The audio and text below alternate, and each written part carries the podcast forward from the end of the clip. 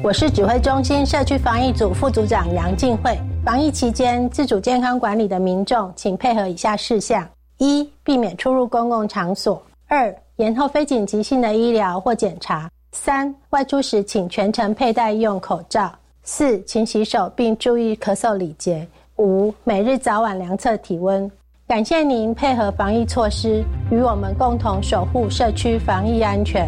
有政府，请安心。资讯由机关署提供。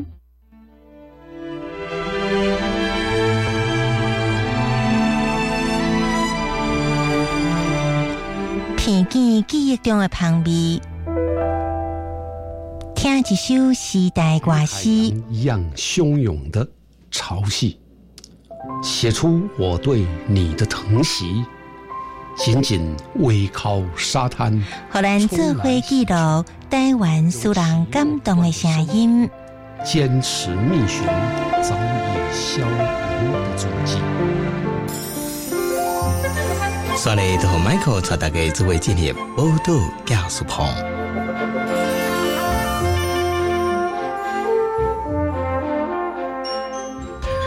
各位听众朋友，大家好，欢迎收听我们今天的宝岛记事部节目。那在我们今天节目当中呢，特别邀请到一个特别来宾呢，是国立高雄大学的校长陈月端陈校长，好来接受我们的访问。那他今天呢，来我们的节目呢，是要跟我们讲一下，就是有关于他新上任之后呢，对这高雄大学未来它的发展方向有没有什么样的一个改变的一个啊一些新的一个做法。哎，最重要的是呢，他对这个学校有什么样的期待？那我们首先呢，先来请这个陈校长跟我们所有的听众朋友来打一声招呼。好，各位听众，大家好，呃，很高兴，很荣幸，那能够到国立教育广播电台，是非常欢迎这个陈校长哈。那陈校长，我们首先呢，我们要来请教的一个问题就是，哎，高雄大学哈。算起来，哎，是不是跟校长你有一些渊源？不然当时为什么你想要去接着高雄大学这一个校长这个位置呢？呃，应该是这样子。其实我大概十一年前。从台北移到高雄，那我觉得我非常喜欢高雄这个城市，它很热情，然后大家呢很质朴，然后很率性，我喜欢这样子的城市，所以我其实前两年半呢是在高雄医学大学。哦，是。那后来我心中一直是觉得我是一个法律人，那高雄大学呢有南部唯一的法学院，那所以后来我就去应征，然后也很荣幸，然后也很幸运的就应征上了。哦，所以校长你不是高雄人哦？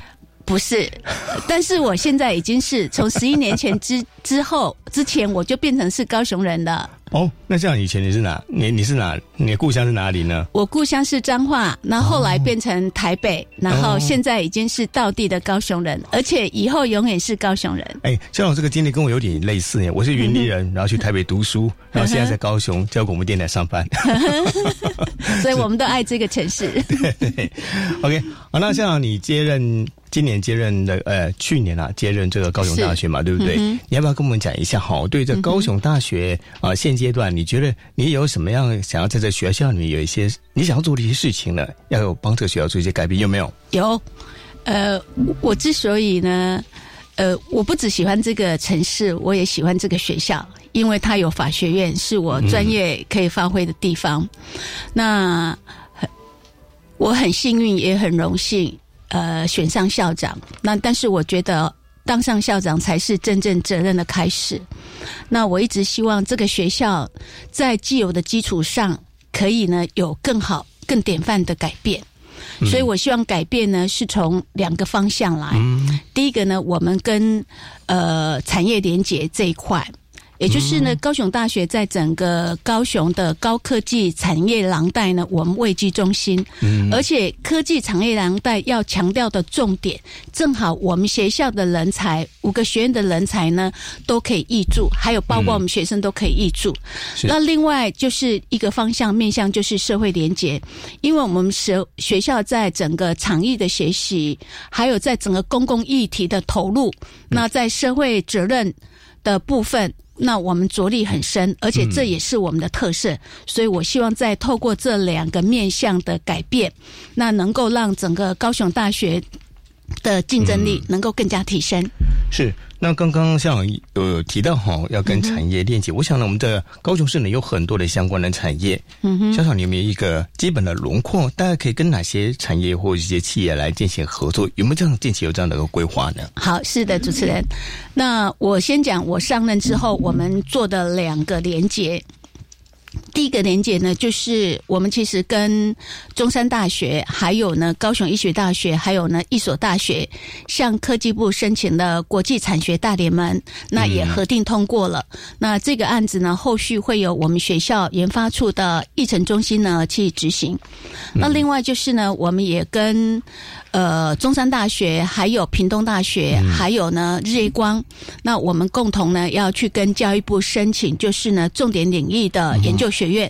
那这个我们在初步呢，从日月光到。呃，中山到屏东大学，我们已经有初步谈妥。嗯嗯哦，是日月光是做那个封测的嘛，对不对？是的，所以跟现在最夯的半导体也是有关系的哦。对，哎，所以像这样子的话，可以应该可以帮我们这个学生的未来呢，可以规划一个比较好的一个出路嘛，对不对？当然，跟产业连接。对。呃，不只是对我们学生，其实包括包括我们老师的能量的投入，那整个的呃学大学的价值，那我们人才的培育，就是希望我们的学生呢可以学用合一，所以我们跟日月光有一系列的人才的培育计划，那就是希望我们的学生不只是可以跨领域，可以呢学用合一，那到后来呢毕业之后呢就业竞争力呢可以大为提升。哇，对，想我想这样对小朋友未来的规划呢，其实如果来以后来就读高雄大学的话，应该哦，对未来呢会比较有点信心。不那是一定的，那是一定的。对对对，OK。那除了这个产业之间的连接之外呢，我想我们那个学校呢，我想陈校长呢。他有个想法，好像希望我们这个学生可以跟整个社会来做更多的一个链接嘛。嗯哼，想要这个社会链接的，我想对于未来小朋友出社会以后，可能面对很多的人事物了来相处的话，会有一个比较好的一个心态。哎，这方面的一个链接的话，我们学校怎么去做呢？好，是的，我们在跟学生的社会链接的部分，主要是透过长艺学习。嗯，我们把我们的学生放到不同的产业，针对他的学习，然后放到不同的学习。领域，然后之之后再延伸出一个呃上位的一个公共议题的探讨。那所以呢，学生可以有实际的实作，然后从这个实作当中呢，又可以知道他的一个整个政策的走走向。那在课堂上做一个探讨，那不外就是希望我们的学生呢，呃，不只是可以服务社会，而且能够真正做到呢学用合一。嗯嗯嗯。所以希望能够培养一个学生更多元的能力，对这样。讲嘛，对不对？哈，是的。我想现在很多小朋友，他本身呢可能很会读书啦，但跟社会连接方面可能会欠缺一点，所以很多时候往往会造成很多适应不了的这种情况嘛。所以我想，以后这么学校这样的一个训练之后呢，可以提早进入社会，去观察社会，或许在未来面对他职场上面的时候，他可能。比较有心理的一个嗯抗压能力去面对这些问题嘛，对不对？对，这个其实我要跟主持人呃说明一下，其实我觉得年轻人的潜力是无穷的。嗯呃，就就如我自己有执行一个计划，是在二零一五年的一个数位学办计划。那我们的学生呢，透过就是视讯去教偏乡小孩子的英文、数学，甚至是。呃，城市议员，嗯，那结果呢？我发现我们的学生从中间的投入跟这投入之后的回馈跟反思，嗯，那其实是超乎之大，超乎我们的想象。所以我觉得年轻人的潜力是无穷的。可能我们应该是我们给他一个机会，给他一个场域，那。导正他，让他有一个正确的方向去导正。那其实他的表现，甚至可以是超乎我们的预期。是，有哪件事情让校长你觉得特别印象深刻的呢？有没有？有啊，我们那个数位学办从二零一五年一直到现在，我们年年得奖。年年教育部都给我们的，但是我们都不是为得奖，我们就是很认真去投入。然后我们的学生他把他的专业领域，然后结合着老师的一个指导，那我们的就是没有想到为。根本就是没有想到会得奖，但是就是得奖了，那就是一个做事一个很踏实，而且对偏乡真正投入、真正付出，而且从中间得到一些呢反思回馈，那这样子的一个循环，自然就是让我们的学生获到教育部的肯定。对，我想呢。苦干实干啊，实事求是，慢慢的一个做的话，我想很多的努力，到最后终究还是会被被被看到的，对不对？对对对对。OK，那像我们现在谈到的是说，你来了学校之后呢，想要为学校做了一些改变。那当然，我们现在目前很多事情都现在已经在推行，或者之前呢，我们已经在推行了。但是未来，你有没有个人一些想法？希望那个学校它往什么样的一个方向走？因为尤其你是法律人的话，你希望把这个学校能够带往哪一个方向呢？我想请问一下校长。是的，高雄大学是一个综合型的大学，我们有五个学院。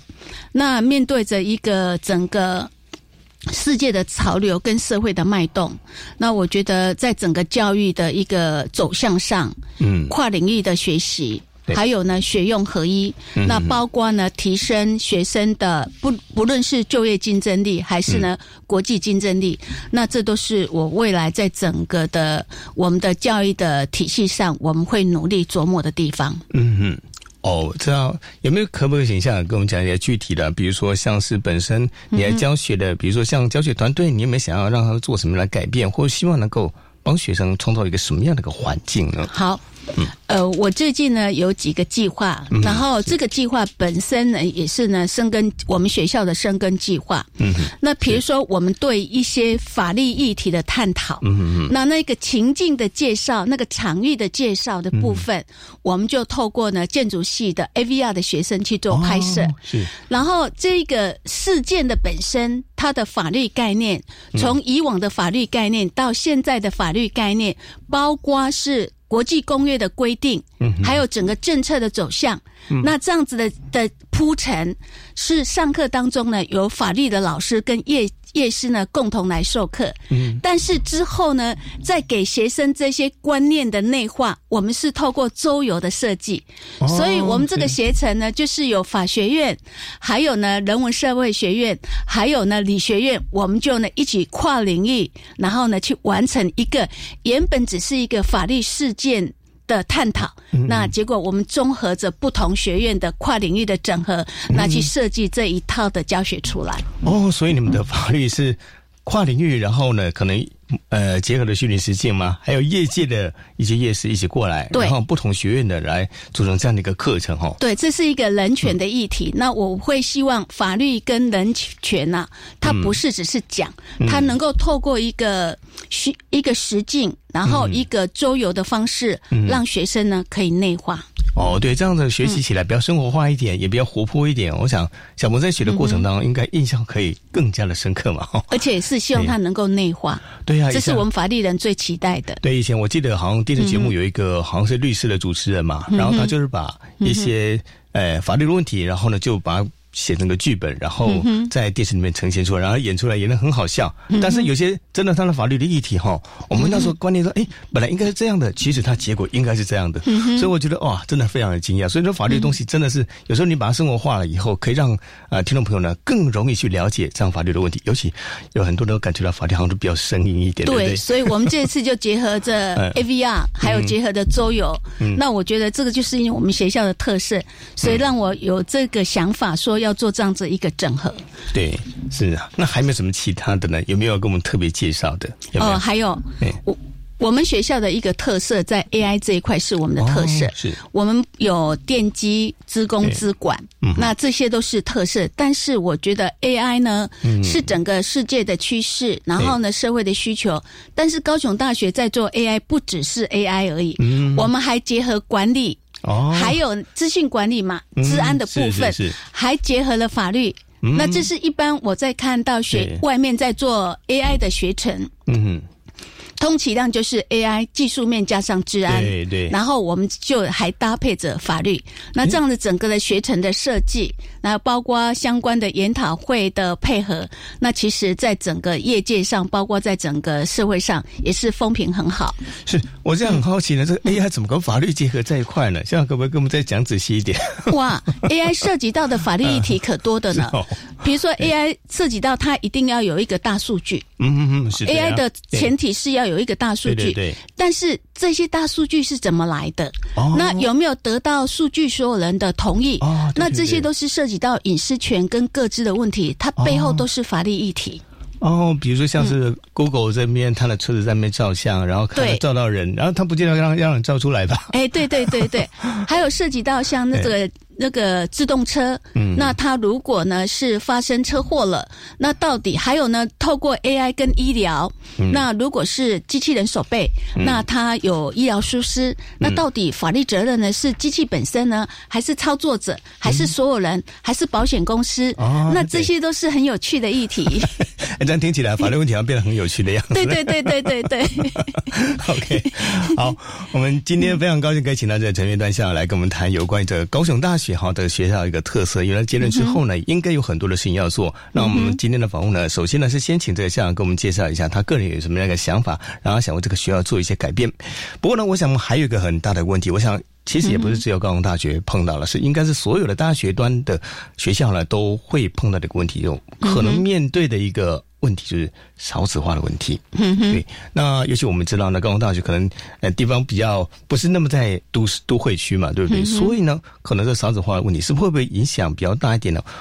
我们要怎么增加我们的学校的竞争力呢？来，校长请跟我们讲一下好不好 OK，其实不只是少子化了，对那包括这个高教的退场潮啊，甚至是 COVID nineteen，是啊甚至各个学校其实这个各个学校都会面临到的财务资源的短缺，哦这些都是一个 大家很关注的议题很。多学校都赶快去找找裁员。哎，对，赶快都去找裁员。所以其实我自己也常常在很认真的找裁员，包括抠计划、写计划是啊，这些都是啊、嗯啊。但是我觉得高雄大学呢，我们其实面对的这些危机。我们很清楚知道我们学校的定位在哪里，嗯嗯所以我上任之前，其实包括之后，我有去盘点我们学校的能量，嗯嗯我们整个老师、职员、教职员工生的能量，嗯。然后盘点能量，就是可以很清楚的知道自己的定位。对。我们虽然八十二点五公顷，这是我们空间的优势，对。但是我们只有两百七十位老师，然后学生的人数不到五千七百位，嗯所以我们在这么，而且重点是啊，我们是两千年教育部最后核准的一所国立大学。那个意义就是表示那时候的客观条件已经整个的裁员资源的挹注已经相当不足，对对对，所以在这样子的一个客观条件不足之下，那我一直在想，高雄大学呢怎么去突出重围，嗯怎么去有它的一个竞争的优势。嗯嗯。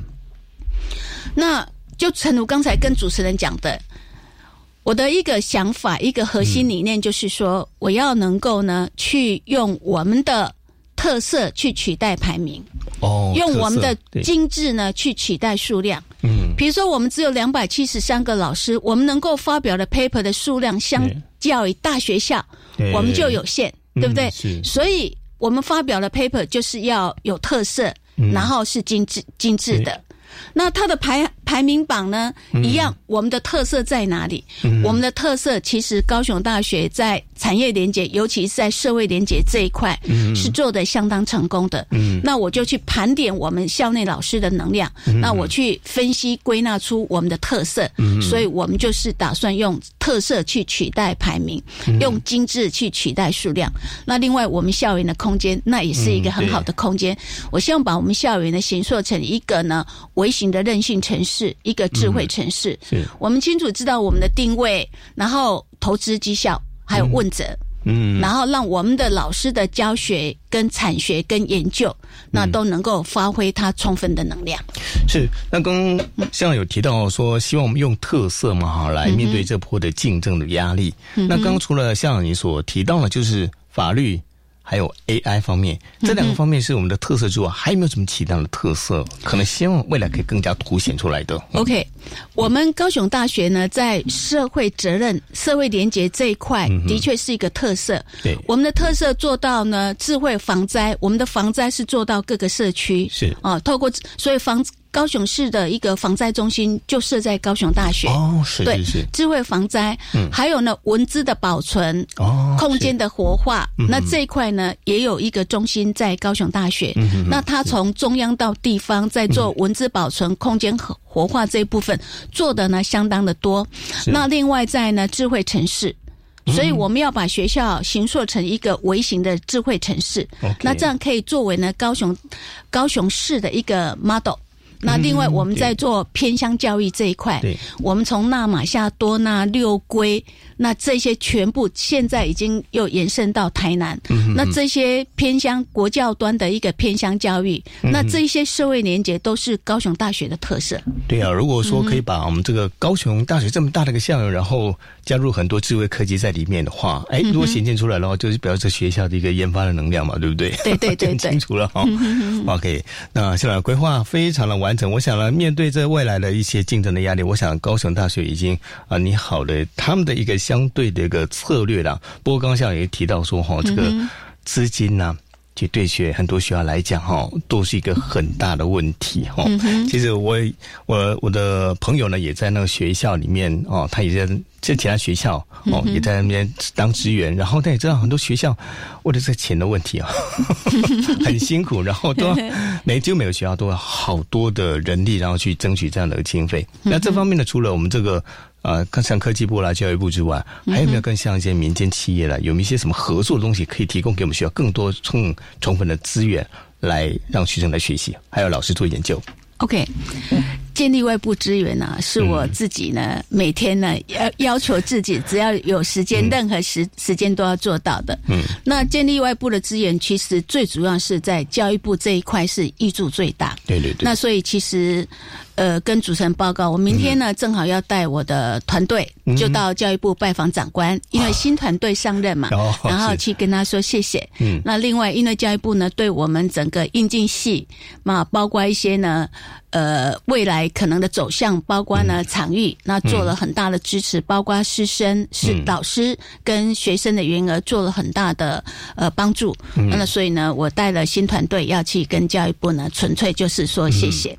所以教育部这一块不只是在这个 资金的益助，还有呢计划的益助这一块是最大。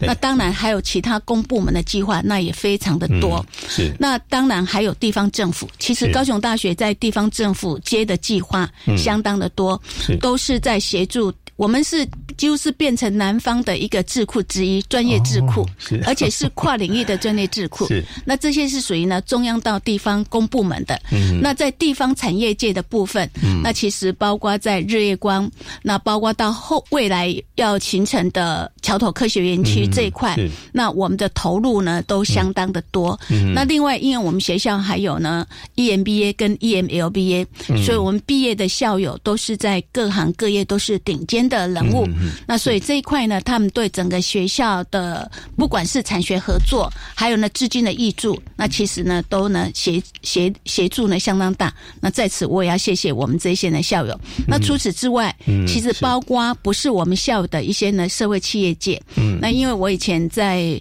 法制局。服务的关系，有对一些企业界做了一些法律协助，那我也都很谢谢这些企业界呢。那从长期以来，以前其实在前任校长的时候，前前任校长，那都有一些呢企业界的益助。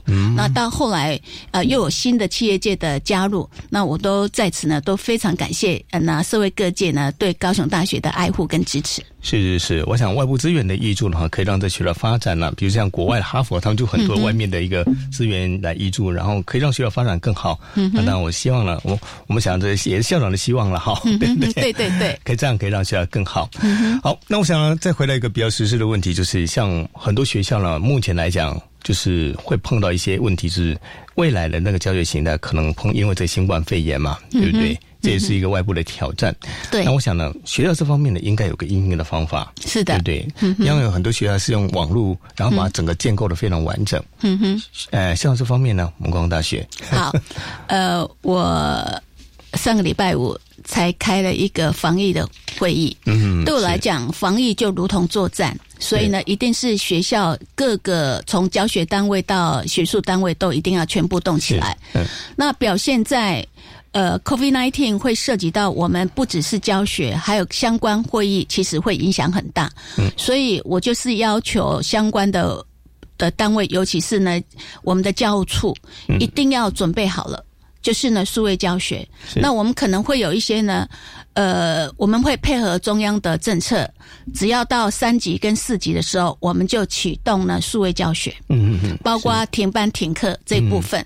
那因为呢，上次我们有跟教育部有争取呢，图语设备有拿到两千万，是。那我就说这两千万最主要要做的就是呢，数位教学，还有学学校的医化。对。哦那所以呢，数位教学这一块，包括整个容量的加大，那我们都用，因为有呢资金的益助，我们都有准备好了。是所以在这一块呢，呃，停停班停课。然后搭配着所谓的停课是实体停课，嗯那我们的数位教学，那其实我们都准备好了，是所以都配合着中央的防疫三级四级的时候，我们就做分别不同层级的一个数位教学的启动，包括数位的会议。是。那我还想一个问题，就是是，哎，因为数位教学啊发展嘛，对不对？嗯那是不是可以招更多的那个境外学生来我们学校读书呢？嗯、那当然，这是我们最期待的。对所以其实，在 COVID-19 这一段期间呢、我们很多国际的交流活动、实体的交流活动都停止了，所以我们都是做一些国际研习营，还有包括一些呢论文，那甚至我们校长论坛嗯也都是用数位。对。那包括我们现在在招生呐、嗯。我们的招生的策略呢，不是只是记纸本，嗯。我们是透过数位，还有透过我们在地的台商，嗯。因为他提供了我们的境外生的奖学金。哦，那因为他们在台湾有厂，在越南、菲律宾有厂，所以呢，他提供这奖学金，那之后等于也在提供一个就业的机会。嗯所以我们现在连招生，然后包括业界都加进来一起招生。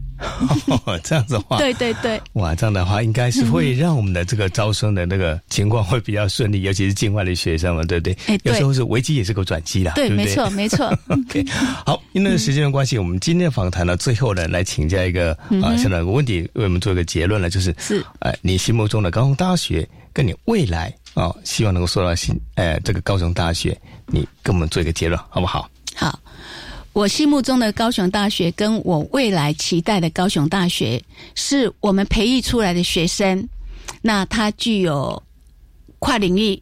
学用合一的能力，有国际竞争力，嗯但是同时具有呢社会的人文关怀，这是我心中最期待、最想做的。是，那我想呢，在陈校长这个刚刚上任没多久嘛，对不对？还有很长一段时间要努力，会越来越辛苦。我会继续努力的。